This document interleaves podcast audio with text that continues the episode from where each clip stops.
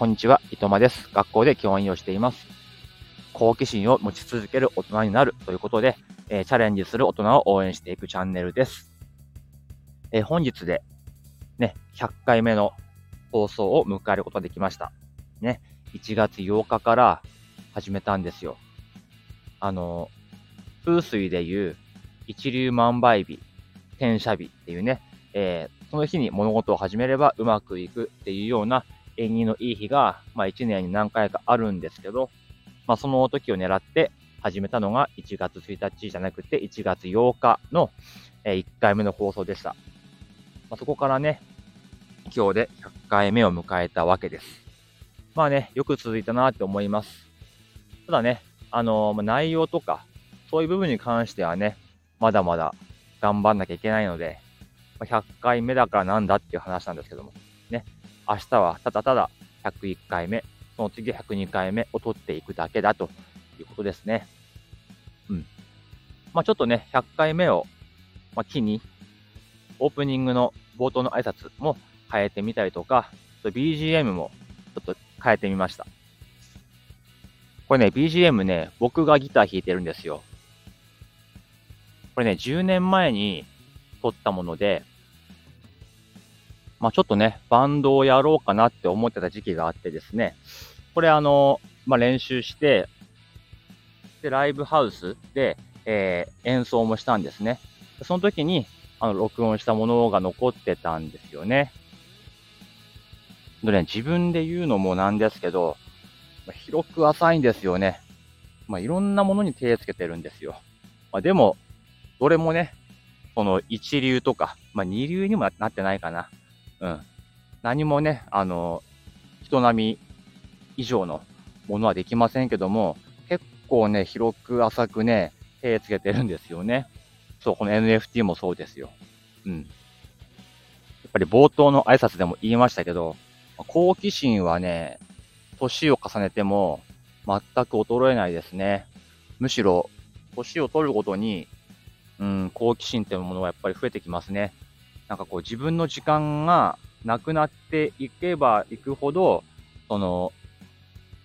自由に使える自分の時間を、まあ、いかにね、楽しく使うかみたいなところを考えちゃうんですよね。うん。だから、はい。まあ、今回そういう BGM にしてみたというところです。まあ、100回目だからといって特に特別な企画とかお話はないです。ね、いつも通りという感じですね。やっ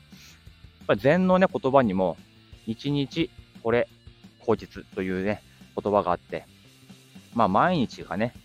それぞれまあいい日でもなければ悪い日でもない、まあ、ただの一日だっていう、ね、雨でも晴れでもそれはただの一日だっていう、まあ、そういう言葉ですね。だから別に99回目と1回目と100回目、まあ、何が違うかって言ったら別に何も違わない。まあ、それぞれがその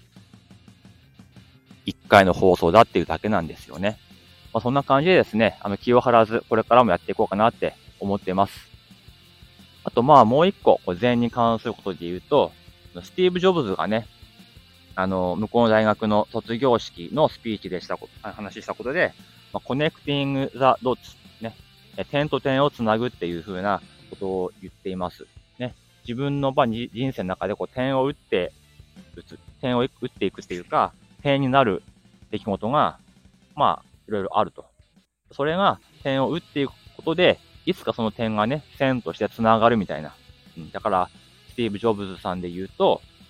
まあ自分で作ったアップルを辞めさせられた後、その後、独立してピクサーを作った。うん、その後、またね、アップルに戻ってきてというようなことがあったんですけども、そのクビになった瞬間とかはね、やっぱり辛い時期だったと思うんですけども、それがあったからこそ、あピクサーが生まれ、トイストーリーが生まれ、で、アップルにまた帰ってきたことで iPhone とか iPad が生まれたということなんで、やっぱりね、一回スティーブ・ジョブズがアップルを辞めさせられなければ iPhone ってなかったかもしれないとか、そう考えられますよね。だから、一個一個の点を種まきのようにばらまいておけば、いつかね、1000円になるんじゃないかと思っています。だから、このスタイフもね、何かの線になるための点だと思って、これから頑張っていこうと思っています。ただね、100回続いたので、ま、これからはね、回数だけじゃなくて、しっかり内容も考えて、しっかりフォロワーとか再生数が伸びるような、あの、内容をね、よく考えて話していこうかなっていう工夫もしようかなということです。えー、いつもね、聞いてくださる皆さん、本当にありがとうございます。いいねとかコメントも本当に励みになっていますので、これからもよろしくお願いします。本当に皆さんのいいねとかコメントがあったから、えー、こうやって続けられましたので、本当に皆さんのおかげだと思っています。